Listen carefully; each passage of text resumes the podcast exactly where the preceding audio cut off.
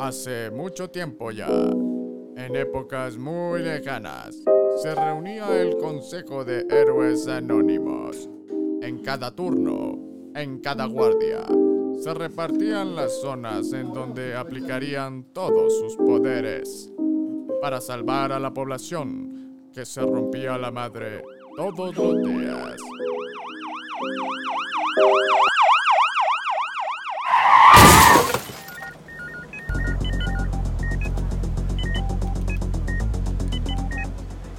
¿Qué te parece? Ya estamos aquí de vuelta. Ya otra vez es otra sesión donde vamos a compartir con ustedes. Digo, para variar siempre tenemos, eh, ya, ya hasta parece disco rayado, ¿no? Tenemos cualquier cantidad de invitados especiales y esta no, no es diferente esta, esta ocasión. Mi queridísimo Ponchito, saludos, buenas tardes, buenos Hola. días, buenas noches. Hola, buena tarde, buena noche. Aquí, como siempre, al pie del cañón, disfrutando de las De las chelitas, del whisky. y de las pláticas, de las experiencias de los Sí, ¿no? invitados. Oye, ya, ya, ya se están quejando aquí nuestros invitados, pero ahorita viene nuestro cantinero. Es- creo que estamos en el lugar equivocado, vámonos, ¿no? Allí escucharon una Nos voz. Ya, ya están escuchando la voz de nuestros invitados asazazos. Este, por ahí tenemos a Felipe Hernández Jiménez. Hola, ¿qué Mi- tal, Ernesto? ¿Qué tal, mi queridísima mascota predilecta? Eh, un gusto de tenerte aquí ante estos micrófonos. micrófonos. Por favor, tenemos la presentación a de... Víctor, A Víctor, Hola, ¿qué tal? ¿Cómo están? Buenas tardes. Mi nombre es Víctor Figueroa Maverick y muchas gracias por la invitación. Ay, ya papá, saben, ya hasta saben te- de qué vamos a hablar. Güey, no manches, hasta tenemos de- autorizada. Es este... Tenía su programa de televisión, ¿no? Maverick. Maverick, Sí. ¿no? Ah. Claro, para que vean que no nos andamos No, pero con- yo creo que los demás no van a recordar que, que serie era. No, bueno, sí nos escuchan, ¿eh? Eh, generalmente el, el- el perfil de la gente está entre, bueno, no, de 40 a 50 años es el, el más alto de los, de los rankings que nos escuchan. También ahí hay gente como de 60 y así, ¿no? Así como tú comprenderás, de 60 para No, arriba. yo, yo todavía no le llego al sexto piso, fíjate. Pues qué mal te has cuidado porque Sí, parece te ves como- como de 70. Fíjate, Hoy dicen no, que por ahí... trajimos, hoy no trajimos al Tata para que nos regañe. ¿Ya ves que nos regaña? Sí, Mejor no lo- pinche tata se puso loco. en el episodio pasado, este, hablamos de las patoaventuras. Ese está muy bueno, ¿eh? deberían de escucharlo. Fíjate, el 60% del- de nuestros escuchas está entre 35 y 59 años. Solamente un 27% rebasa los 60. Así es que, puro chamaco, puro chamaco aquí. ¿eh? Es correcto. Este, pero ¿qué, ¿de qué vamos a hablar? Si tenemos a dos personajazos aquí, ¿de qué, de qué es el tema?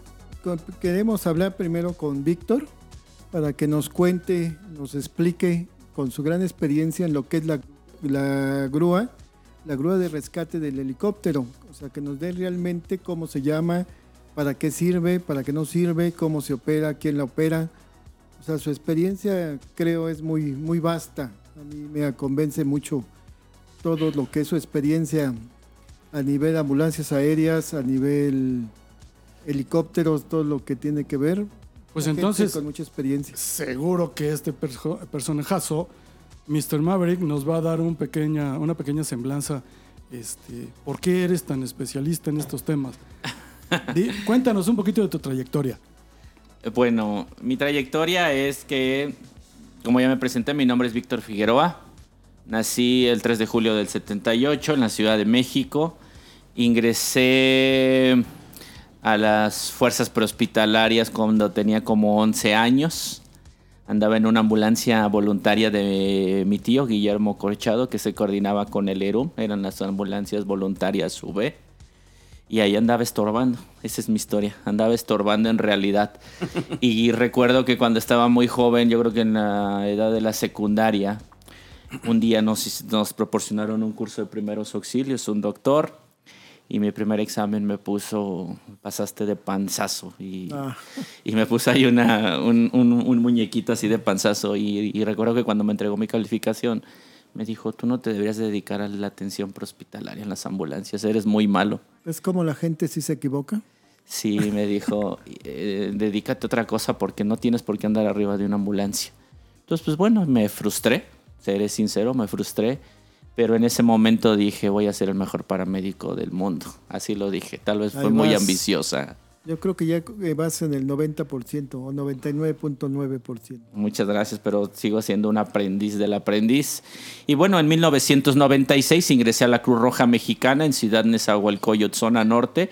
Esto fue porque conocí unas personas dentro del grupo voluntario de mi tío.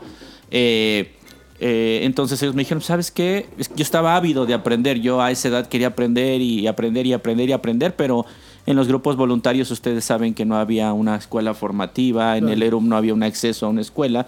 Entonces ingresé a la Cruz Roja en 1996, la Cruz Roja de Ciudad Nezahualcóyotl, zona norte. Ahí tomé mi curso de técnico en urgencias médicas, lo terminé.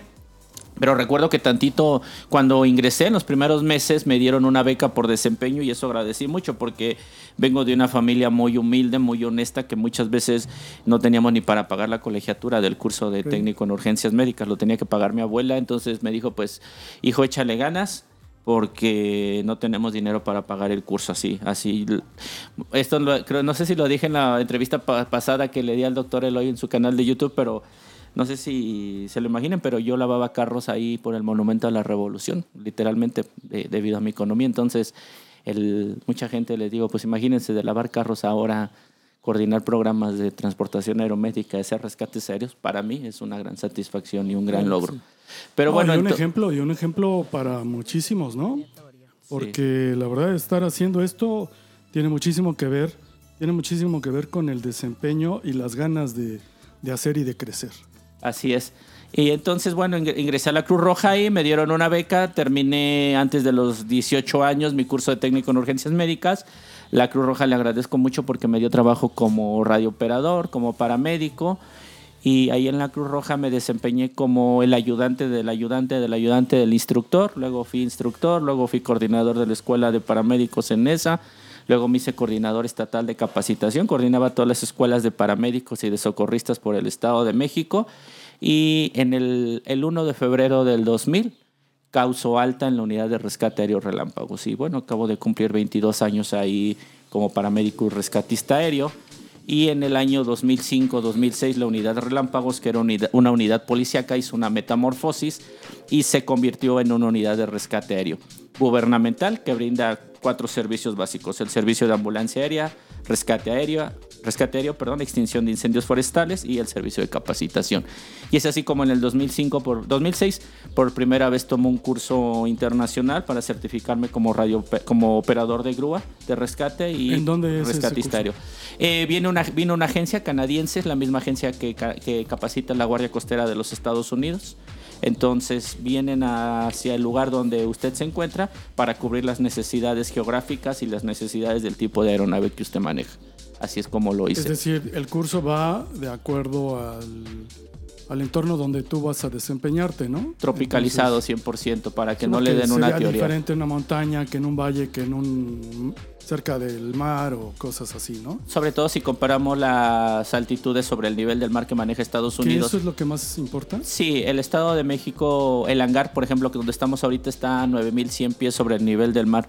Eso quiere decir que estamos muy altos, o sea, geográficamente nosotros estamos muy complicados porque tenemos que poner menos combustible, tenemos que tomar en cuenta el- la hora la- el uso horario que tenemos en ese momento, en la temperatura para saber cuánto combustible a través de una prueba de peso y balance, que es una prueba computarizada, donde el piloto antes de salir a dar respuesta a un rescate tenemos que hacer un briefing entre, bueno, me voy a adelantar entre el operador de sistema rescatista y, y piloto y determinar cuánto combustible vamos a llevar, cuánto tiempo de vuelo, cuánto tiempo de búsqueda y de esa Oye, manera eh, hacerlo. híjole, cada vez, cada vez lo pones más complicado, mi queridísimo Víctor. Es que son un chorro O sea, de cosas, váyanme sí. ordenando porque si no yo me sigo Sí, y no fíjate- paro de hablar en tres está el días. asunto, qué, qué cabrón se, se- se ve que tú de pronto nada más ves en las noticias un helicóptero que llega, que levanta a alguien, que se va y que le chinga y dices, bravo, ¿no? Como en las películas.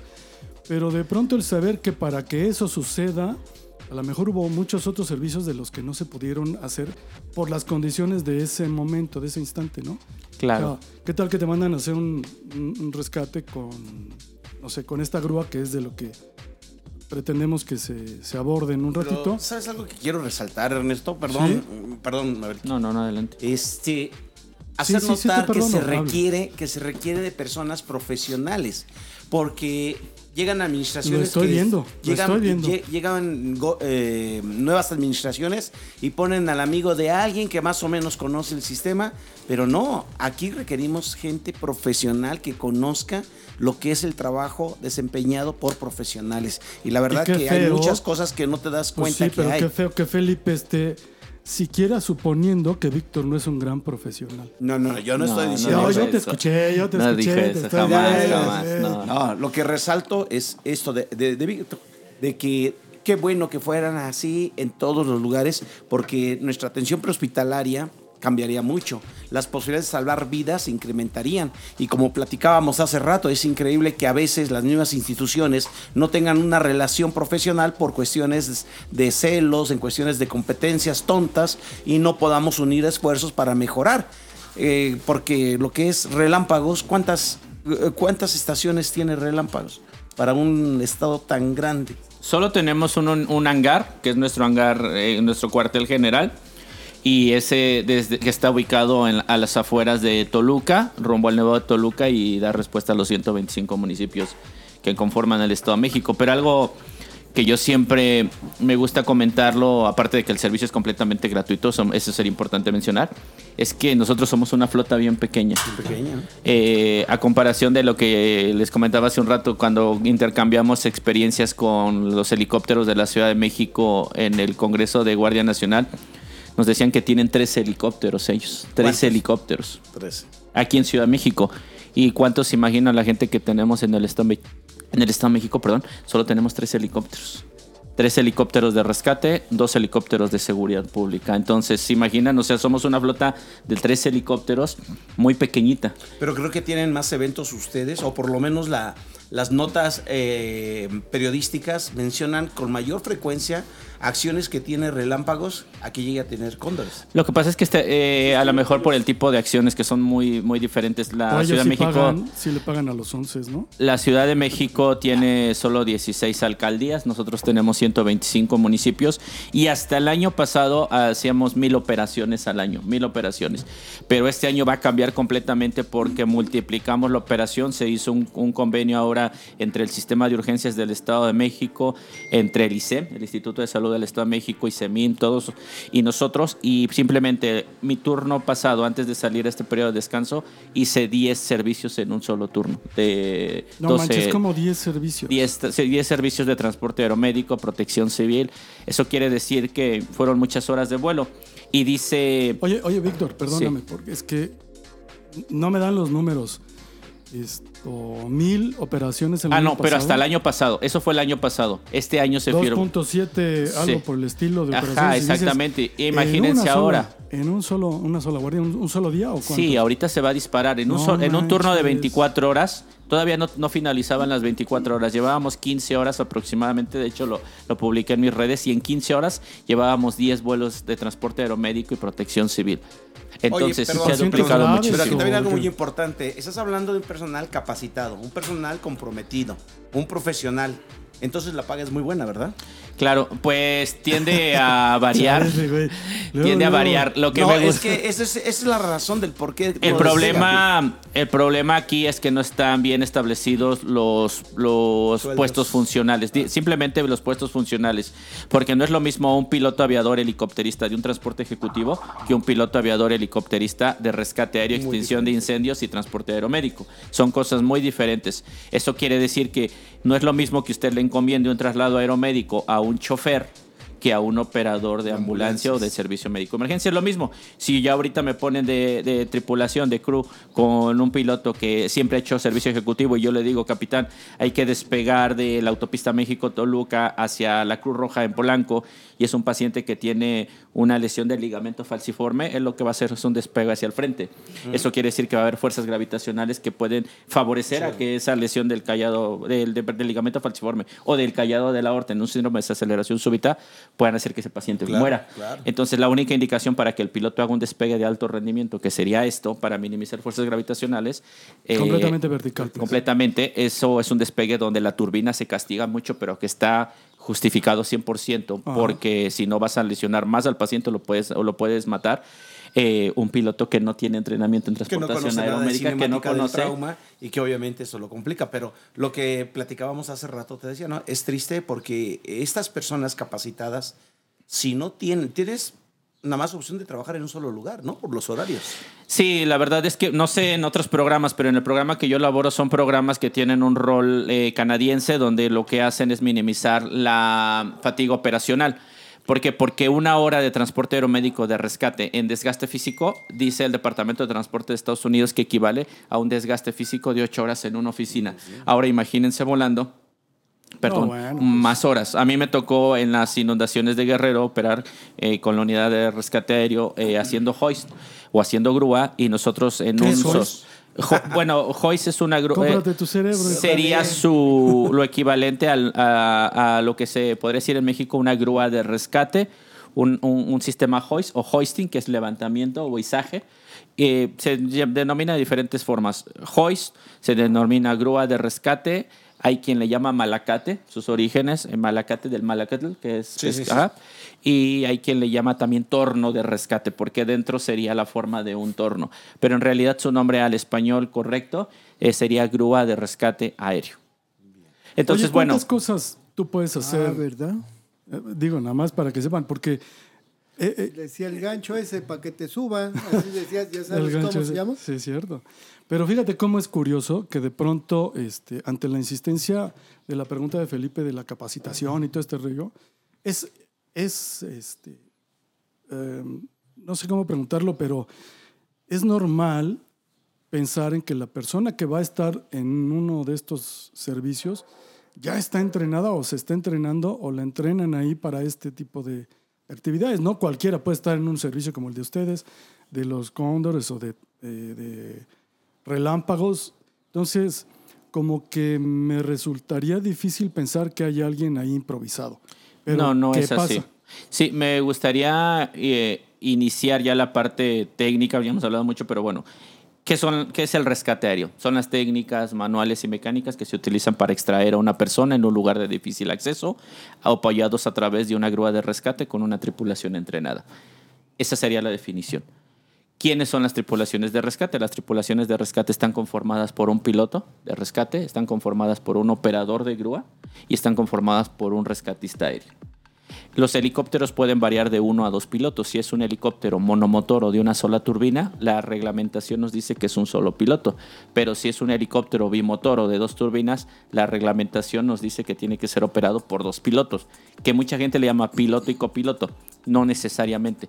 Ambos pilotos pueden tener las mismas horas de capacidad o puede ser un piloto y un instructor, pero así es como operamos. Eso es lo que vemos en cámaras, eso es lo que ven redes, se ve en redes sociales y que vemos una tripulación extrayendo una persona en un lugar de difícil acceso. Pero en el, en el equipo multifuncional hay mucha gente. Está el despachador de vuelo, están los radiooperadores, eh, eh, eh, eh, eh, está todo el personal de mantenimiento, que si no existieran esas personas, no podría hacerse un rescate aéreo, porque el rescate aéreo no inicia al momento de que damos respuesta, inicia desde un briefing, desde una preparación, desde un entrenamiento. El piloto de rescate, el operador de la grúa y el rescatista aéreo deben de, su- de recibir un entrenamiento inicial y un entrenamiento periódico, año con año, algo que nosotros le llamamos refresh en la aviación.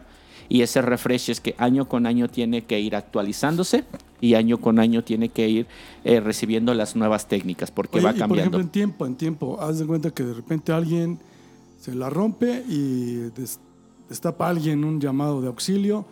A partir del momento en el que ustedes reciben esa, ese llamado de auxilio, eh, vamos a ver en promedio, porque supongo que las distancias tienen que ver mucho, Claro. pero para que de verdad pueda despegar un helicóptero, ¿cuánto tiempo pasa a partir de... Se supone que desde que recibimos la llamada de emergencia, si llena el protocolo y se hace el briefing en ese momento, ¿qué evalúa el piloto? Condiciones de clima, si es viable o no es viable el vuelo, qué, cuánto de combustible vamos a llevar, si podemos o no podemos ingresar a la zona y si la autoridad lo permite, porque hay lugares restringidos por la autoridad, como sería 10 millas a la redonda del, del cráter del Popocatépetl. La autoridad no permite volar ahí, Ah, un ejemplo. ¿Qué evalúa el operador del sistema? Que contemos con todo el, e- el equipo necesario, que puede ingresar la grúa. La grúa está conformada por un torno, por un motor, por un cable, un cable que mide entre 9 y 11 milímetros, que es acero y aleaciones, y puede tener una longitud hasta de 70 metros y puede cargar más de 300 kilos. Eso es lo que evalúa el operador del sistema y el rescatista Y evalúa esa evaluación se tarda Es muy rápida, cinco minutos. Tenemos que hacer un briefing y determinar, porque cada quien tiene su función. El rescatista evalúa sí, es simultánea la- si, tenemos la el forma, ¿no? si tenemos el equipo, si podemos accesar, no, pues- no podemos accesar. Y aquí se rompe el nivel de que usted es capitán, eh, que usted es el comandante de la unidad y que yo soy el rescatista. Aquí Ahí todos somos todos iguales. iguales. Entonces, si alguno de ellos se siente incómodo, no se siente en buenas condiciones o no se siente seguro de la operación, se cancela. No go, no fly. Y en ese momento, es que se está muriendo un niño adentro de una barranca, no nos importa. Preferible que fallezca una persona a que tres elementos mueran en una operación de rescate. Primer regla de rescate Sí, aéreo. sobre Eso todo, es muy importante claro. lo que acaban de decir, ¿eh? porque te enfrentas luego a situaciones de reproches de familiares, de amigos, de todos, pero no ven más allá de lo que implica el riesgo de las operaciones. Esto que acaban de nombrar hay que tenerlo muy en cuenta Es que suena muy fuerte, pero es que es de Igual que, sentido que común. las ambulancias Claro. terrestres, igual todo esto, la seguridad y la capacitación es 100%. Pero, que pero lo importante es que las personas sepan que esa decisión la está tomando alguien con conocimiento. Por supuesto. No alguien improvisado. No, por supuesto, por Esa es supuesto. una gran diferencia. Y la otra, pues esto te enfrentas cuando empezábamos a hablar del triage en México, que, que en nuestra época, pues, el decir tener que seleccionar entre uno y otro, pues lo vas a seleccionar conforme las posibilidades que tenga para sobrevivir, pero para muchos, no, el que está más grave es el que te tienes que llevar. Entonces, dar Ah, a el que conocer tiene, el que por qué. tiene más posibilidades de En los sobrevida. ¿no? helicópteros llevábamos a los accidentes grandes, llevábamos a los no recuperables a morirse más rápido a los hospitales. Pues sí. Porque Claro. no había una buena clasificación. Y hoy ya existe un triage aeromédico y un triage en el rescate aéreo. Pero siempre hay que tomar en cuenta que la última, eso es la, la primer, el gol estándar o la regla de oro del, del rescate aéreo es evitar hacerlo. Porque es una, es una operación muy complicada, muy ¿Cómo- riesgosa. ¿Cómo, cómo evitar hacerlo? ¿A, a qué voy con esto? Mucha gente dice, ¿cómo evitar hacerlo? Bueno, si eh, la persona le está indi- indicando que ahorita está en el, en el ajusco, pero esa persona puede ser rescatada por un servicio terrestre o puede ser rescatada por un servicio marítimo en un lugar y no corre peligro su vida, no mandes el helicóptero. ¿Para qué lo mandas? Evita hacerlo. Aprovecharlo, el recurso. Evita, evita hacerlo porque puede llegar un equipo de rescate urbano, rescate, rescate especial, rescate alta montaña, Cruz Roja, ERUM, Sistema de Urgencias del Estado de México. Lo pueden recuperar, no hay problema. Pero si no hay otra opción en un sistema terrestre o marítimo, que digan la única opción y el único recurso, perdón, que le va a salvar la vida a este paciente es el helicóptero, tienes que dar respuesta. Eso es importante. Porque si no, mucha gente pensaría es protagonismo. Acaban de des- despegar a Santa Fe a rescatar personas arriba de un edificio. Pues esas personas las pudieron haber sacado por tierra porque un incendio no era bastante fuerte. Sí, tal vez tengan razón, pero lo que ustedes no saben es que la persona que está en la parte de arriba no sabe qué ocurre en la parte de abajo. Y aparte, esa persona está en una crisis nerviosa, que una persona en un estado de pánico puede lanzarse desde una ventana, desde una azotea y determinar que, que- que- que su vida corre peligro. Lo que pasó en la subestación del metro aquí en la Ciudad de México, que la policía bancaria que se encontraba ahí sufrió una crisis de pánico y se lanzó. Y ninguna persona murió aparte, la pudieron rescatar, pero cuando tú estás en pánico no sabes eso. Sí, claro. Entonces es súper importante que lo determines. Y aparte, ya que digas, eh, todos están de acuerdo, operador, piloto, rescatista, vamos, tengamos una opción B, por si no podemos rescatarlo por, por aire, que puedan irlo a rescatar por tierra. Eso siempre será importante. Ahora, dentro de las operaciones de rescate existe la búsqueda, búsqueda y localización, búsqueda, localización y evacuación y búsqueda, localización y extracción. Eso quiere decir que nos mandan ahorita al Nevado de Toluca y vamos a buscar a una persona. Las localizamos y vemos que hay una carretera cerca, policía alta montaña del Estado de México, eh, localizamos a las personas, nos hacen señas de que están bien, aparentemente no están lesionadas, simplemente tal vez deshidratadas, por favor mande una patrulla a tal lugar, estoy compartiendo ubicación y la patrulla, si caminan hacia el norte 500 metros, los van a rescatar. ¿Para qué los sacamos por Joyce? Exacto. No fue necesario, simplemente hubiera sido un protagonismo. Búsqueda, ¿Qué tan localización. peligroso entonces resultaría que tú bajes tu cable? Evidentemente es porque ya evaluaron que todas las circunstancias eh, son adecuadas para, para hacerlo. Pero de Eh, todas maneras hay algún Cuando riesgo. siempre existe un riesgo, algo puede salir mal y de hecho eh, hay listas de seguridad para eso. Nada más terminar esa idea, si me lo permiten. La otra es búsqueda, localización y evacuación. Quiere decir que buscamos a las personas, las localizamos, no hay una patrulla cerca y, o no hay un camino cerca y aterrizamos.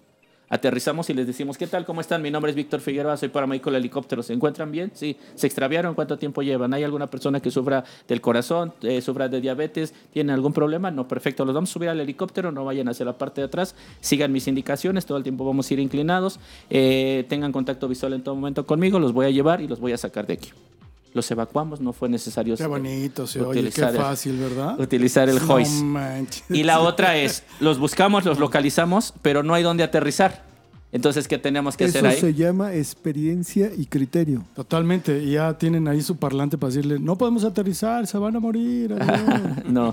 Y la no otra es, güey. no hubo otra opción, ahora sí utilizamos el hoist. Fue nuestra última opción. Evitamos a toda costa hacerlo. Pero hay tres listas. La primera es la lista de seguridad que se hace en tierra. La segunda es la lista de rescate que se hace rumbo al rescate. Y la tercera lista que es la lista de seguridad. Podemos llegar al lugar e ir con todas las intenciones y ¿qué qué creen? Que la lista de seguridad no se cumple, entonces cancelamos la operación. Porque igual llegamos y hacemos un vuelo de 360 grados, evaluamos diferentes eh, aspectos que vienen en esas listas de seguridad y podemos determinar, no es viable. Porque tal vez con nuestra propia intervención, el flujo del helicóptero tire a esa persona que está arriba de un puente peatonal, un ejemplo, o arriba de un árbol. O nos pasa mucho. En, en- Valle de Bravo eh, se da mucho el parapente. De hecho, año con año en Valle de Bravo existe el Mundial de Parapentes. Valle de Bravo para los parapentes es como Hawái el surf, así para que se den una, bueno. una idea. Entonces vienen pilotos de todo el mundo. Año con año hacemos rescates porque los pilotos ahí desafían todas las reglas. Tienen que llegar ciertas, ciertas distancias, perdón, sus checkpoints. O sea, vuelan mucho tiempo. Entonces, cuando una persona cae en un árbol, tú dirías, llega el helicóptero, hace la inserción, rescata a la persona y se va. Pero muchas veces cuando llega el helicóptero, el mismo helicóptero con el flujo puede tirar a esa persona y puede morirse. Entonces, dentro de esas listas de seguridad. 70 metros dijiste hace un momento, lo, lo que podría tal vez eh, la longitud de ese cable. Nosotros tenemos dos grúas, una de 50 y otra de 70 y pesa más de y, Y- puedes cargar más de 300 Entonces kilos. lo que estoy imaginando es que si a 50 metros de distancia, ese flujo de aire que, que ocasiona el helicóptero o sus aspas es suficiente como para poder eh, eventualmente causar otro, otro problema mayor. ¿no? Otro problema y, y además... eh, Entonces, ¿cómo evalúas que, que- que no sea ese el ah, riesgo? porque existe algo que se llama dentro de la lista de arribo a la escena eh, aproximación al lugar. Eh, que quiere decir, yo me aproximo al lugar de manera figurada, o sea, no voy a hacer el rescate, simplemente voy a hacer una prueba donde yo tengo que acercarme al lugar y verificar tres puntos. Ruta de entrada, ruta de salida y un lugar para aterrizar en el dado caso de que tuviéramos alguna emergencia, algún incidente. Eso quiere decir que yo busco que el viento venga de frente y ahí eh, perfilo mi entrada. En el momento en que ya hicimos el rescate, ¿hacia dónde vamos a salir? Viento de frente. Pero si estando en un vuelo estacionario, un vuelo tipo hover, tenemos una emergencia, ¿a dónde vamos a aterrizar? Claro. ¿Para Ah, que pues Para sí, que sí. no sepamos, no estemos en el lugar. Eh, Felipe, ¿dónde aterrizamos? Eh, capitán, ¿dónde aterrizamos ¿Y en por este qué le momento? preguntas a Felipe? ¿Porque es el Tucán? ¿Porque es el de mayor experiencia en vuelo? Estoy figurando ¿O que es mi crew, que es mi Ah, tripulación y que venimos Ah, ahí. dije, ¿Qué no, pasó? los ¿Qué pasó? tucanes vuelan, saben desde arriba. Yo dije, Sí, qué bueno. y eso es lo que se hace a grandes rasgos en la operación de rescate. Es un trinomio, un trinomio que debe de estar eh, eh, trabajando de manera conjunta. La parte fundamental de un rescate aéreo es el operador del sistema porque es la intercomunicación entre el piloto y el rescatista aéreo. El piloto está haciendo un vuelo tipo hover y no está viendo hacia abajo. Él está controlando sus instrumentos. Entonces el operador de grúa dice, eh, autorización para abrir puerta, capitán, autorizado, abriendo puerta y con seguro. Autorización para bajar grúa, autorizado, bajando grúa. La grúa está dentro. Autorización para que el, el rescatista se, se enganche, autorizado. Se está enganchando el rescatista. Autorización para que salga el rescatista, autorizado. Saliendo el rescatista, listo para la grúa, listo. Retirando la horca o una cinta anticaída. Ok, bajando al rescatista. Rescatista a la altura del esquí, rescatista por debajo del esquí, rescatista a la mitad, libre derecha, libre rotor de cola, que es un ángulo de visión que no tiene el piloto. Rescatista por debajo de la mitad. Rescatista próximo a tocar, rescatista en tierra, se está liberando el rescatista, listo para cu- recuperar la grúa, listo, recuperando grúa. El gancho está a la altura de la mitad, gancho por arriba de la mitad, gancho a la altura del esquí, libre derecha, libre ¿no? rotor de cola. Vámonos. Güey, no manches, acabo de ver una película en 30 segundos. cabrón. No, Pero te das cuenta de la importancia. Yo creo que la industria de, de- de la aviación, uno no, no imagina un avión que vuela a 35 mil pies de altura. Si cae, ¿cuáles son las posibilidades de sobrevivir? Ninguna. Pero ¿qué es lo que hace que el volar se convierta en el transporte más seguro? Mantenimiento, capacitación y práctica. Tres cosas que acabas de decir. Correcto. Y que obviamente eh, el otro punto que quedaría y que resaltar que acabas de demostrar es la comunicación. Y cuando las personas no tienen ese entrenamiento, hemos visto desafortunadamente no tragedias. estarían ahí, ¿no? Hemos visto tragedias, tragedias que han sucedido incluso a compañeros en donde el rotor pegó en los cables que nadie vio y provocó la muerte de personas. Y entonces te das cuenta que este Afortunadamente es- son los menos, ¿no? Ah, eh, ah, hoy- Pero los que hay son por hoy, fatales. eh, entiendo, entiendo. Afortunadamente, o no sé si porque las redes ahora hay 50 teléfonos con cámaras listos para grabar algo que nadie se hubiera imaginado, ¿no? Y ahí puedes ver detalles y todo este asunto. Sin embargo, eh, no conozco la estadística de los accidentes específicamente de, de helicópteros. Pero yo creo que no debieran de estar ni por encima ni por debajo del promedio de lo que sucede habitualmente, ¿no? El Departamento de Transporte de Estados Unidos en una publicación que hizo hace algunos años determinó que a diario existen accidentes o incidentes a nivel mundial en operaciones de ambulancia y rescate. Tenemos una estadística muy alta. ¿Cuál es el objetivo? Entrenar al personal en tierra, entrenar Claro. al personal en aire y de esa manera minimizar esa, esa posibilidad y ese riesgo. Completamente. Y vimos un video en redes sociales, ¿no? Me parece que fue en Arizona, donde están haciendo la extracción de una persona y el helicóptero y se zafa una línea antigiro y empieza a girar, a girar, a girar. El personal no tenía el entrenamiento necesario, entonces ya en, en lugar de hacer las técnicas de corrección, sufrieron un pánico, sufrieron un estrés y lo que hicieron fue recuperar a la persona, pero esa persona tuvo un estrés postraumático que le costó 3 millones de dólares al Estado, ¿no? Entonces, perdón, tan importante entrenar a nuestras tripulaciones. Hay que irse a Estados Unidos. Ahí sí ¿Por qué? Porque No, en el momento... esos no te hacen nada a ti. En el momento en que estoy haciendo una extracción de ese tipo y se rompe mi tagline o mi línea antigiro y, y empieza a girar, lo prim- ¿tú qué harías? Pues empiezas a recuperar, recuperar, pero decir, no, el paciente se va a caer, no. Tienes que hacer todo lo contrario, tienes que dar cable, dar cable y decirle al capitán, "El- se rompió la línea antigiro, con la paz que lo estoy diciendo, con la tranquilidad. Se rompió la línea antigiro, acabamos de entrar a una emergencia, por favor vaya hacia el frente, no más de 25 nudos y voy a empezar a tender el cable. Por favor, vaya hacia arriba. protocolo. Arriba 5, arriba 4, arriba 3, arriba 2, arriba 1. Perfecto. En este momento estoy viendo en mi display que llevamos 10 metros, 20 metros, 30 metros, 50 metros. ¿Cuánto ve su display? 50 metros, perfecto. El paciente lo tenemos a 70 metros. Ir a 70 metros vas escuchando. Pero lo que haces cuando tú extiendes a través de la física, te das cuenta que minimizaste el giro dándole cable a eso cada entrenamiento que tenemos de manera eh, anual, el objetivo no es enseñarle al rescatista a meterse por esa ventana. El objetivo es saber a cómo atender una emergencia al momento de que trata de entrar por esa ventana. Un buen piloto, un buen piloto le dices, eh, capitán, ¿entrenó este año? Sí, ¿para qué entrenó? Para atender emergencias. Operador de grúa, ¿para qué entrenaste este año? Para atender emergencias rescatistario, ¿para, ¿para qué entrenaste este año? Para atender emergencias. Si uno sabe cómo responder a una emergencia, estás hecho. tengo Ese es- una pregunta. Sí. O sea, esto es eh, lo que mencionaste que empezó a dar de giros. O sea, este sistema de grúa tiene un sistema antigiros. Ujú. ¿En dónde se ubica? ¿En el cable que va bajando? ¿En el gancho? ¿O en el...? La grúa está conformada por un motor o un torno, por un cable y por algo que se llama gancho. Y dentro de ese gancho tiene un sistema que se llama eh, antigiro o que se llama bumper, lata o supresor de giro. ¿Qué pasa cuando el bumper tiende a fallar? Muchas veces tiende a fallar por el viento, muchas veces tiende a fallar porque ¿qué hacen los rescatistas de eh, novatos? Lo que hacen es que se agarran del bumper o se agarran de la línea antigiro. Entonces, lo que evita que tú gires, lo estás agarrando tú. Entonces, empiezas a girar y les da más pánico en vez de que se suelten. Y, Ajá, y que- que y lo que empieza a hacer. ¿Sí se acuerdan detenga? cuando éramos niños que había como unos reguiletitos que hacíamos así? Eso es sí, lo sí, que sí. hace. Lo que va haciendo es esa es Ok. la línea antigiro. Pero a- aparte nosotros eh, estamos, eh, utilizamos algo que se llama aro, o, o- sí, un aro o un anillo, que ese aro lo que sirve es también evitar el giro, porque el aro lo que va haciendo es compensando esto. Entonces, como rescatista aparte, ¿qué, qué otra cosa Perdón, ¿a ti te minimiza? ha pasado un evento de ese tipo? Claro, de hecho tuve un incidente en mi trabajo. Tuve un incidente donde estábamos haciendo un rescate al lado del Nevado de Toluca. Estábamos rescatando un médico que se había accidentado y al momento de estar haciendo la extracción, yo iba como operador de grúa en ese momento, nuestro rotor de cola chocó contra una rama porque el viento nos movió. Entonces entró una emergencia, el piloto dijimos, ¿dónde vamos a aterrizar? ¿Dónde habíamos quedado? El piloto busca su lugar de aterrizaje ya casi en el anochecer y yo iba rescatando a un paciente y a un rescatista. Entonces sí entras en eso. Pero aparte el rescatista tiene que ir haciendo movimientos. Si me empieza a girar el viento, yo tengo que levantar mi mano y compenso. Si me empieza a girar el viento y tengo que hacer una posición, una, tengo que juntar todo mi cuerpo. Tengo que juntar todo mi cuerpo, hacer la, meno- la menor cantidad de masa para que el mismo viento me esté girando. O sea, hay entrenamientos para girar tanto el spin, que es el giro, como el penduleo. Ah, ya.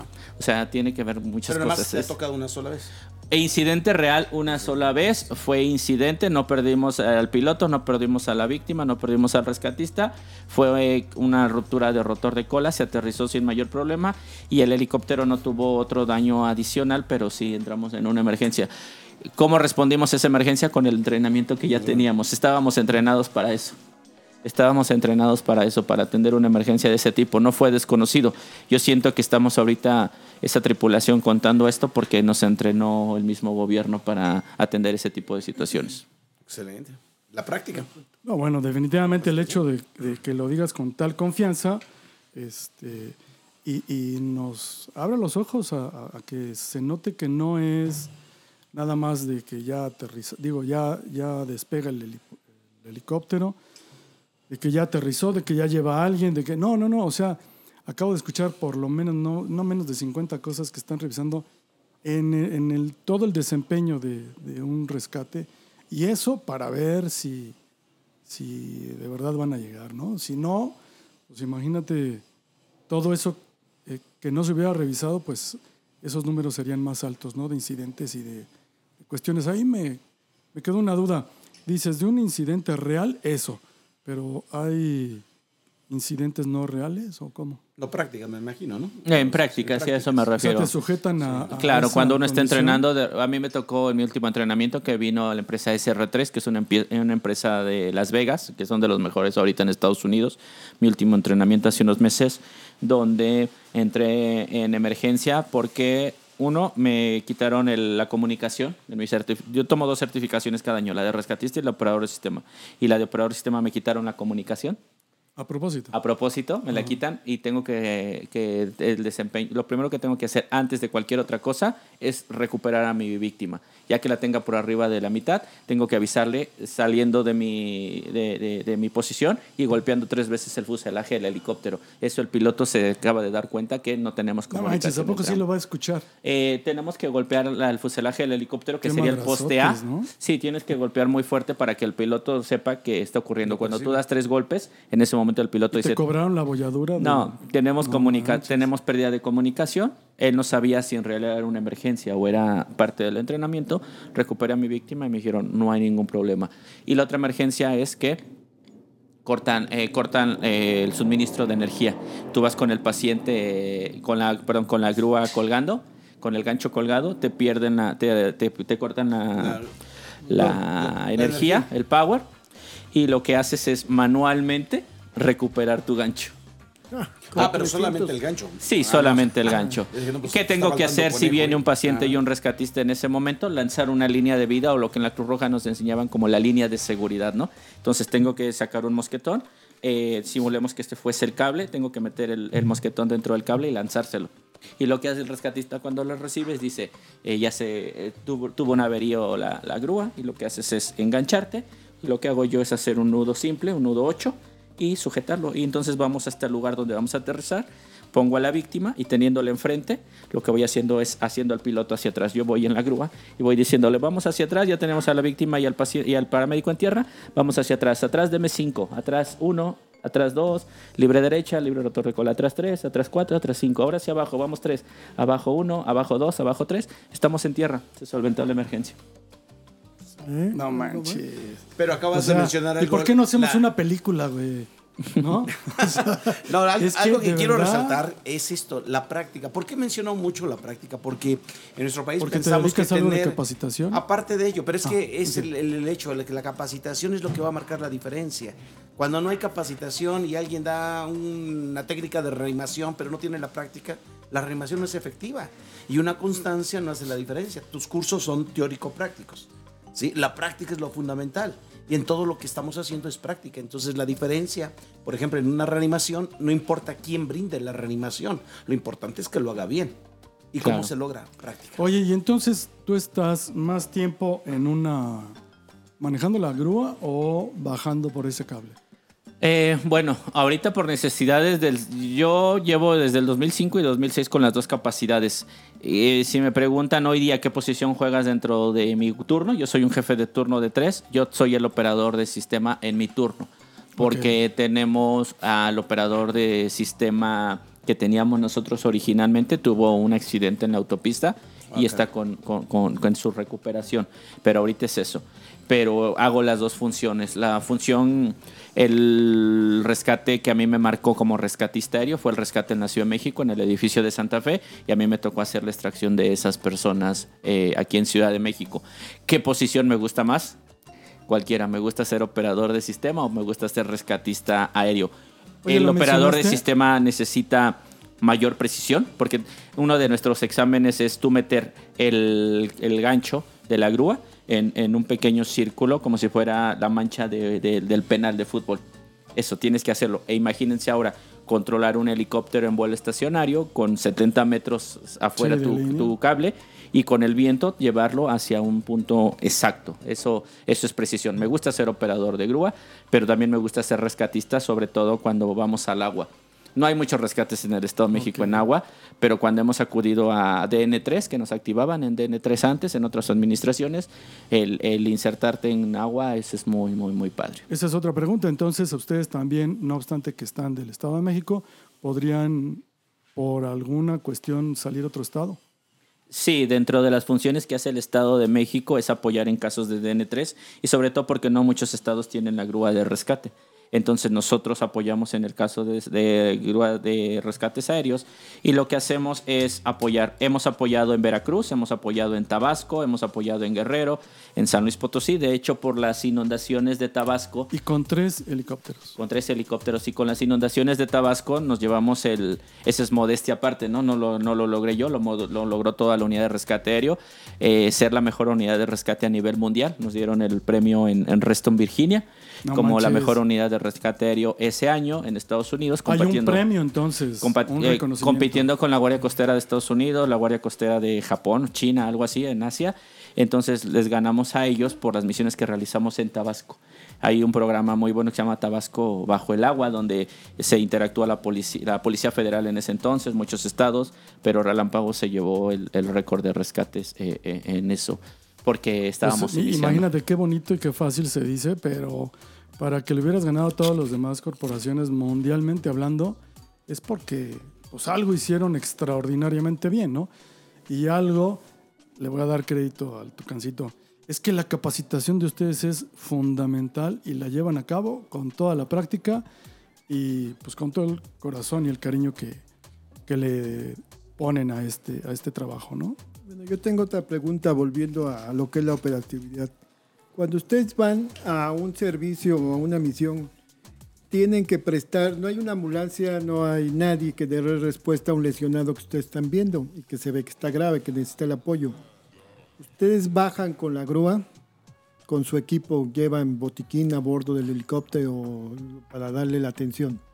Bajan y cuánto tiempo tardan en estabilizarlo para poderlo evacuar con la grúa. El helicóptero permanece haciendo hover, se va, regresa. ¿Cómo, cómo es ese tipo de operación? Ok, cuando damos respuesta, nosotros lo llamamos respuestas de primer contacto. La respuesta de primer contacto nos puede activar 911 11.5. Eso quiere decir que hay una persona en un lugar de difícil acceso, no hay un equipo por tierra, por agua que pueda dar respuesta. Entonces lo que hacemos nosotros es llegar a la escena, evaluar, determinar que se hizo la búsqueda, la localización y el objetivo es extraerlo. Cuando determinamos eso, se inserta al, rescate, inserta al rescatista con una mochila o una, eh, una bolsa de atención. La mochila no va, el, el rescatista no va con la mochila atrás, sino la mochila le pone un arnés y se lo cuelga al a ese aro que yo les decía antigiro. Ajá. Por si entra en emergencia, tú lo único que haces es un sistema de extracción rápida, pierdes la mochila y tú te salvas. Es también una técnica importante que tú no vayas sujetado a una mochila. Y ya que lo inserta ahí, hay algo que nosotros llamamos los 10 minutos de oro. Los 10 minutos de oro es cuando lo que... eh, sí. Agua para consagrar. Es agua, ok, muchas gracias. Los 10 minutos de oro, de oro gama es que tú llegas con el paciente, buenos días, mi nombre es Víctor Figueroa. Perdón. ¿Me pueden regalar tantita agua, por favor? ¿Alguien por?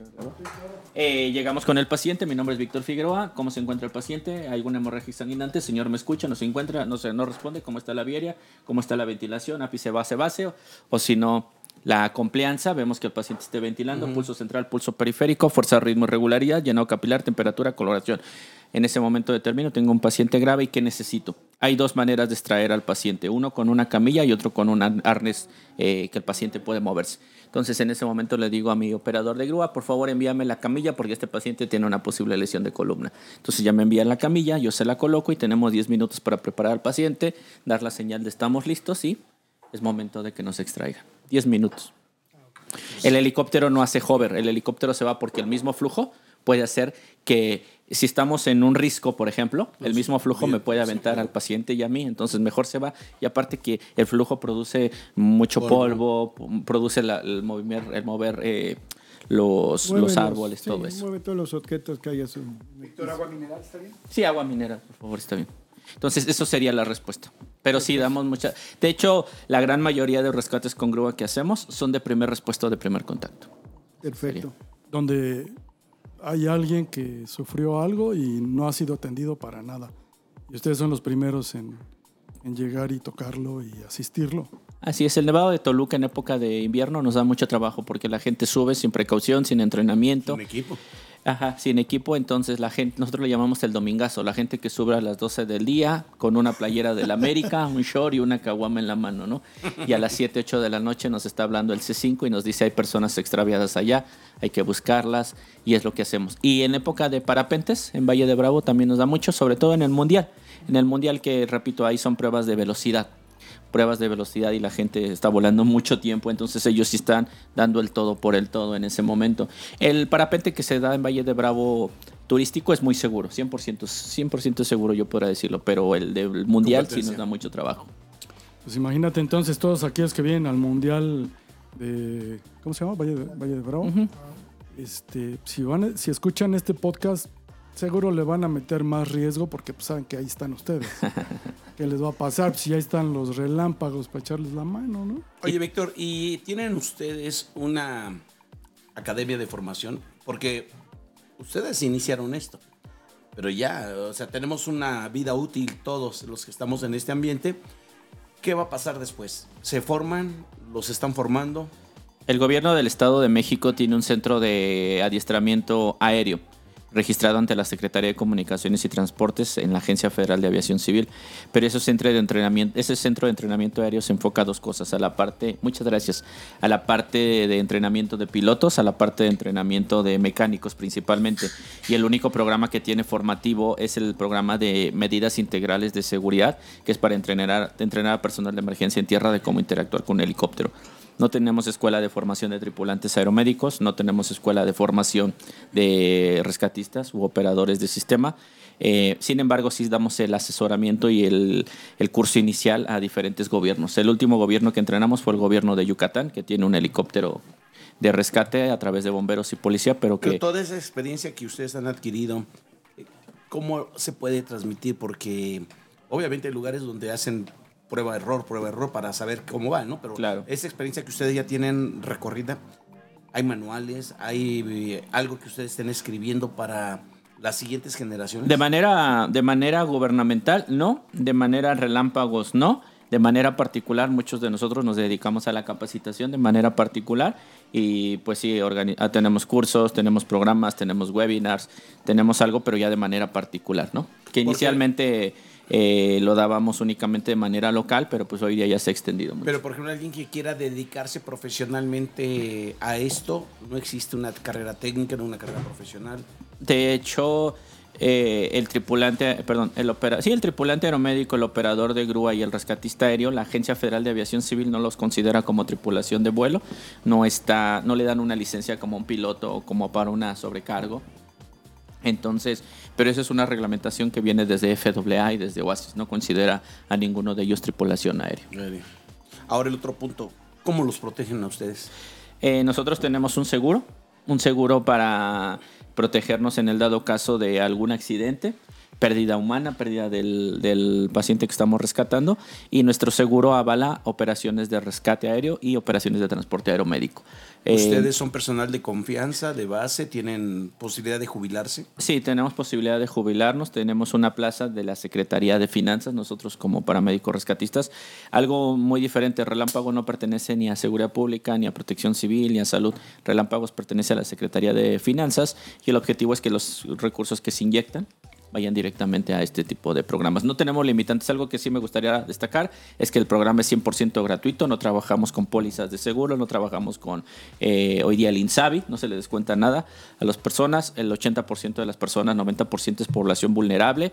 Y lo más importante de todo esto es que no se cobra un solo centavo a todas estas personas por ningún servicio. No tenemos una limitante en horas de vuelo. Y cuando llega una emergencia, ¿cuál es un secreto que tiene Relámpagos? Que si usted es el piloto, él es el rescatista y yo soy el jefe de turno, nos llega la emergencia, le evaluamos, hacemos el briefing, vamos, vamos, perfecto, se autoriza automáticamente, no hay un trámite burocrático. Ya, ya, ya. Yo creo que esto de los seguros y demás los cubren las instituciones. La mayor parte, yo creo que el 100% de las operaciones aéreas son de gobiernos. Entonces tú eres personal contratado por el gobierno, entonces tienes todos los derechos como empleado. Ahora los helicópteros para que puedan volar tienen que tener seguros, en los cuales incluso ellos te cubren tu asiento donde vas, tiene diferentes Valores. valores donde vayas o, la- o lo que estás haciendo, como dice Víctor, ya están, el seguro avala lo que están haciendo ellos. Entonces yo creo que es importante y en muchos lugares, si son policías, te pagan riesgos aparte de tu sueldo, tus vacaciones, todo. Es lo importante que son, son compañías o bueno, son instituciones las que avalan todos estos tipos de servicios. Sí, Sí, yo me refería también a, a la posibilidad de un tiempo que tú te vayas a jubilar, tener la tranquilidad de to- tener cubiertas tus necesidades, ¿no? Porque Pues, con el horario que tienen, difícilmente puedes entrar a trabajar a otro lugar, ¿no? Claro, de y sobre... yo creo a la institución que trabajes. Eh, Ellos cumples con la ley del ISTE, del Seguro Social. Nosotros en el estado tenemos ISEMIN y a los 30 Isemin. años de servicio podemos irnos. Por ejemplo, a mí me faltan 8. No sé si llegue, ¿verdad? Pero Llegas. Pues con Ojalá, ese tipo de, de- de hábitos de seguridad, pues yo supongo primero que sí, Dios. ¿no? Y por eso hay que estar haciendo ejercicio. Ni- Yo siempre digo, los rescates no se hacen solos, entonces hay que estar entrenando día con día, hacer ejercicio, cuidarse. ¿Cuántos años, Y ¿Cuántos años tienes? Ya lo mencionaste no, al ya principio, no me preguntes eso. Perdóname, no de edad. De, de De servicio, servicio en tengo helicóptero. 22 años de servicio En helicópteros. en helicóptero. 22 años Es que yo en estaba de rescate aéreo. sirviéndome en Cuba. Yo creo que sí lo mencionó, ¿ah? 22 años en la unidad de rescate aéreo Relámpagos. Y, No em- y manches, empezó que- jovencito, Espérame, imagínate, espérame, como a los salud, 14 cabrón, años. Déjame que No me la creía, la verdad que el tener 20 años y el ingresar a una unidad. vacía, mira, no tiene se- Felicidades. nada me dio. Sí. Muchacho. Oye, y hablando, hablando de esos temas, me gustaría algo que también la gente no conoce, que es el costo operativo de la, de la operación de rescate, ¿no? Es un servicio, como tú bien lo dijiste, sin costo. Es un servicio que nos ofrecen a cualquier mexicano, pero ¿cuánto cuesta o en cuánto está valuado una operación? Digo, puede ser más, puede ser menos, pero... Un promedio, ¿no? Pero un promedio, porque la gente puede decir, ah, activa relámpagos y vienen y hacen y costó como, 5 como mil pesos. que usábamos nosotros de 10 mil pesos, ¿no? ¿no? ¿Cuánto cuesta el Se banderazo? paga con los impuestos de todos nosotros, pero Claro. ¿cuánto Una es operación más o de rescate menos? aéreo está en costo superior a la de una ambulancia aérea porque son equipos diferentes. Pero yo creo que esa respuesta la podría contestar mejor Gama que se encargó de trámites administrativos. yo no sé. Yo no podría ser porque no. ¿Sabes que también dependerá el equipo que con el cual estás operando? Porque no es lo mismo operar un Bell 206 a un, con un Leonardo eh, 109, 119 Koala.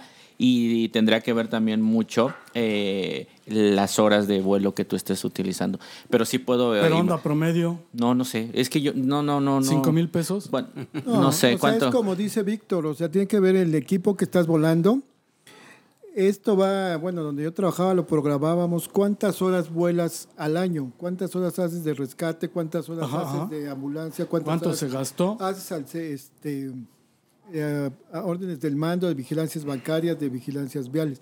Entonces, ahí sacas tú tu promedio de cuánto necesitas, cuántos helicópteros tienes, tres, cuatro, cinco, cuánto vas a volar al año. Entonces pides tu presupuesto, porque son de gobierno. Acuérdate, pides tu presupuesto de Ajá, acuerdo sí, a sí. las horas que ya volaste al año anterior y le aumentas más. y tiene que ver si es un 4 Pero hablamos de, de millones. Sí, sí, sí. Ah, no, no, no. Bueno, sí, por O sea, el año, ¿no? Obviamente Sí, sí, pero- los sueldos, pero- pero los de un sueldos día- del piloto, de un de los servicio. mecánicos, obviamente el sueldo de los pilotos, de los mecánicos, demás, eso los- la institución los, los, los agarra. ¿no? Él los absorbe. Pero tú tienes que hacer los presupuestos de las horas que vas a volar y con los diferentes equipos. Aquí es algo porque Ah, es- si no es- les voy a auditar, nomás, ¿cuánto cuesta un pinche vuelo? Pero O alguien sea, se pero podría meter a lo de la, la función pública y ahí... la turbina, la Ahí lo podrían investigar. ¿A cuánto el litro? Ajá, de las refacciones, hay boletines mandatorios y boletines que salen como los coches. Ahora tienes que cambiarle a tu helicóptero Ya vinieron por mí. que no está este, programado. Tienes que cambiarle Espérate. un componente que fue. te va a costar. Y lo tienes que hacer a fuerza y a lo mejor no lo programaste porque es un boletín que salió apenas. Un boletín mandatorio que tienes que Y hacer. cabe mencionar que un helicóptero lo vueles o no lo vueles, hay piezas que tienen que cambiarse Ajá, por, o por, por horas de vuelo o por, o por días de uso, o por días de estar Y colocado. lo mejor es que vuele Insisto, 100%. el 50 mil pesos. Puede ser hasta un poco más. Bueno, luego te digo bien, para que no te Hay que ver. No, es que Nos qué tal que, qué tal que quiero poner una ambulancia de helicóptero, ¿no? Algo nada más importante mencionar que no existe un servicio privado de rescate aéreo, rescate aéreo eh, en México, no existe. Habrá empresas ahí está que el negocio, claro. empresa, hay empresas que subarrendan taxis aéreos, tanto aviones como helicópteros y dicen, "Soy la ambulancia aérea." eh, le pongo una camillita, le pongo un boticoncito, Ándale, exacto, me ¿no? pongo un overall y me tomo una selfie y digo, soy la ambulancia aérea, ¿no? Pero el rescate aéreo no existe en México, un rescate aéreo privado, eso sí, no. Bueno, estamos de acuerdo que va a costar mucho dinero y mucho dinero pueden ser 50 mil, 100 mil, 200 Pues mil depende para pesos, quién, ¿no? ¿no? Un- Y bueno, si alguien ahí O sea, escucha y sabe el, el dato, que Ponchito, nos lo, que nos lo anote, Pues sí, nos mira, lo para pase por Ponchito favor. le dice 100 mil baros y va a decir, güey, me llevo tres, uno me lo Yo traigo sí lo puesto. sé, pero depende del helicóptero y de la institución. Pero no importa el dinero, vas a salvar una vida. La vida sí, no así tiene es, así Sí, pero la cuestión Pero- está es que cuántos relámpagos tenemos, cuántas instituciones como relámpagos existen. Sí. Si ya hoy no- hay muchos, muchos, ya hay muchos, ya hay muchos estados que ya lo, ya lo tienen. Un programa desarrollado está el SAMU de Jalisco, el SUMO Ah, de bueno. Puebla, SUEC de el Guanajuato. lo que está haciendo también. ¿no? Claro, ahorita en Coahuila, con el, con el SAMU de Coahuila, este eh, Michoacán, Querétaro, el CRUM de Querétaro, que el- ellos ya hacen transporte de sangre directamente a la escena. Michoacán, que está también bien evolucionado, ha crecido mucho y en Sudamérica también más. Eh, Ecuador ahorita tiene un programa de certificación de ambulancias y helicópteros, Argentina, eh, mucha gente. Yo tengo muchos colegas en Eso la- quiere decir que se está abaratando el servicio. eh, y como mencionaba Gama, es servicio gubernamental la gran mayoría de veces. Y el servicio privado en México. Quizá por eso tan difícil poder cuantificar, ¿no? Sí, pero está establecido. Si ustedes se van a, a lo de transparencia y todo eso, lo- eh, si alguien quiere el dato, ahí lo puede localizar cuánto está determinado. No es un secreto a voces. La gente sabe que la aviación es cara, debe de ser caro el transporte aeromédico y el rescate aéreo más. Pero bueno, como bien mencionó Gama, eh, se está justificado porque se están salvando No, vidas. Definitivamente. Y que es Y- y importante, más- que el no, perdón la interrupción, el 90% de los pacientes que se trasladan en un helicóptero eh, eh, se recuperan y regresan a su vida Cotidiana. Son más eh, eventos de salvamento que de rescate, ¿no? Bueno, me refiero. Sí, estadísticamente son más la transportación aeromédica. El 70% de las operaciones que nosotros trasladamos allá en el estado son traslados interhospitalarios. El 20% sería aproximadamente ambulancias de primer contacto, donde no hay otra persona. Y el 5%, el 10%, el 5%, el 10% restante sería 5% rescaterio y 5% traslado de órganos. Ahora, solamente hacen esos eventos cuando son, son personas con vida, ¿no? Si son ya eh, cadáver, se entra, ya no, ya no se justificaría porque, bueno, es No hay funerarias tantas cosas. No, o sea, todo lo que hay eh, se, se tiene que, que considerar para una persona que desafortunadamente falleció, pues no. Bueno, se escucha cruel, pero ya no sería justificable, ¿o sí? El rescate aéreo está únicamente establecido para recuperar personas con vida. No puedes exponer una tripulación para rescatar a personas que no tienen vida. Sin embargo, hay programas como el de Zapopan, como el de Guadalajara y propiamente todo el estado, bueno, todo, todo el servicio aéreo de Jalisco, que ellos sí hacen la recuperación de víctimas eh, fallecidas, sobre todo porque geográficamente los servicios peri- periciales les han solicitado a través de la Fiscalía el apoyo porque hay lugares donde no pueden sacar a la víctima de ninguna otra forma. Yo tengo colegas en, en Jalisco que de manera cotidiana hacen extracción de pacientes con grúa, pero bueno, más bien extracción de personas eh, con grúa, pero ya fallecidos. Sí, es un programa específico que tu institución lo tiene y lo marca de acuerdo a sus protocolos o Necesidades. necesidades, del gobierno o de quien lo pide, pero sí es también. Ya. Aquí lo importante, cueste un peso, un millón de pesos, se salva una o muchas vidas y que sepamos que tenemos uno de los mejores servicios de rescate en nuestro país, ¿no? A nivel internacional. Aquí les Entonces, está ¿Qué hubieran hecho ustedes? Es correcto, esa es la pregunta. Y sobre ¿Cuántos todo que está sirviéndole a la sociedad, eso es lo que a mí me parece más importante y a lo más bonito de mi trabajo es que, repito, el 80-90% de las personas es población vulnerable, de muy bajos recursos que tal vez trabajando toda su vida no podrían pagar un servicio No, de ambulancia. ¿Cuántos integran el grupo de relámpagos? Mm, Bueno, somos nueve paramédicos, es un director médico, tres operadores de grúa, eh, hay aproximadamente cuatro radiooperadores. Por parte de policía tenemos seis francotiradores asignados para operaciones policíacas y aproximadamente 15 pilotos. Y la, Pues no son mm, pocos, ¿eh? Para el, para el equipo. Pero solo tenemos tres helicópteros de ambulancia y dos helicópteros de policía. ¿Y el tiempo que dura el personal es permanente o hay...? Completamente. De hecho, hay gente que lleva 26, 27 años de servicio. El más joven creo que lleva 7 años de servicio. Maverick ya lleva 22 años, imagínate. Pero no soy de los fundadores. Hay gente que, que, que, que fundó eh, Relámpagos y ahí sigue operando. ¿Qué edad tiene ese fundador? Ahorita que tú Creo me- que tiene cuatro años más que yo, más o menos, como cuán- de edad? 47 creo. O sea que entró de la secundaria. ¿o qué? Casi todos entramos entre 18 y 20 años. Yo entré de 20 años a Relámpagos. No, mami. La verdad no me lo creía. No, no me di cuenta en Yo, dónde estaba ¿eh? parado hasta que Ese empecé a servicio madurar. fue Sí, sí, sí. primordialmente formado por personal de Cóndores, cuando se formó los relámpagos. De ahí salieron. Fue el La semillero. mayor parte. Está fuertecito, ¿qué? Muy fuerte. Para todo mal, Un mezcal. para todo bien. También. Y si no es remedio, pues litro y medio. Pero es eso. No sé qué, Oye, pues este. qué más puedo aportar a este podcast. Pues, pues Que yo creo quieras, que Lo que tú quieras. eh, fue, es tu fue, fue muy amena esta charla. Eh, quiero destacar que no, no tiene ninguna intención ni carácter formativo esto. Es, es, una, es un ejercicio donde cuatro amigos borrachos están tomándose unos, unas chelas, No unos whiskies, generalices, no generalices. este, y compartimos con gente que de verdad son coherente. tan especialistas en su ramo que ahorita como Víctor Maverick nos acaba de, de regalar una hora de su tiempo y aquí estamos llegando precisamente a esa hora de grabación. Nada más una Este- pregunta, ¿por qué Maverick? Maverick, ¿Por qué no, eh, güey? es un indicativo que cada quien se pone dentro de relámpagos y yo me lo puse por la película de Top Gun. Ah, ya. Eh, Pues Maverick. tiene, Te digo. tiene que haber una razón, ¿no? Claro, cada, quien- cada uno tiene indicativo. A no ver, tenemos números como ¿tú por qué ¿Cuál te pondrías, perro? ¿Tú por qué, Tucán? Sí. Cuando yo conocí a este cachorro en el basurero, así un cachorrito. Eso lo puedo editar ahí. y lo va a cortar. o sea que- Me hubieras conocido ahí. Pero es por eso de Maverick. Era el paramédico real del presidente en aquel entonces cuando lo conocí. Mi queridísimo Víctor, de verdad, no sabes qué, qué gusto, qué honor que nos hubieras compartido estas experiencias y este conocimiento que de pronto este, pues nos abre los ojos tremendamente porque no es sencillo, no es fácil, es de profesionales y la verdad es que muchas felicidades, muchos servicios más este, que se sigan sumando a tu experiencia y que sigas sea. ayudando a la gente. Que una pregunta, sea. considerando Gracias, eh, lo que nosotros vivimos en nuestro tiempo, ¿ustedes tienen la opción de poder tener personal voluntario? Alguien No. que quiera formarse, alguien que quiera ir metiéndose en este... lo- la suerte que tú tuviste de dársela a alguien, ¿no? La unidad de rescate aéreo no tiene un grupo voluntario. No tiene voluntario. No tiene Para un nada. grupo voluntario, no tiene una escuela formativa para formar otras generaciones. Este, y todo eso tiene que ver por cuestiones de seguro. No, no puedo subir un voluntario a un helicóptero y no considerarlo como parte de un servidor público y, y esté protegido por la ley en cuanto tuviéramos un accidente.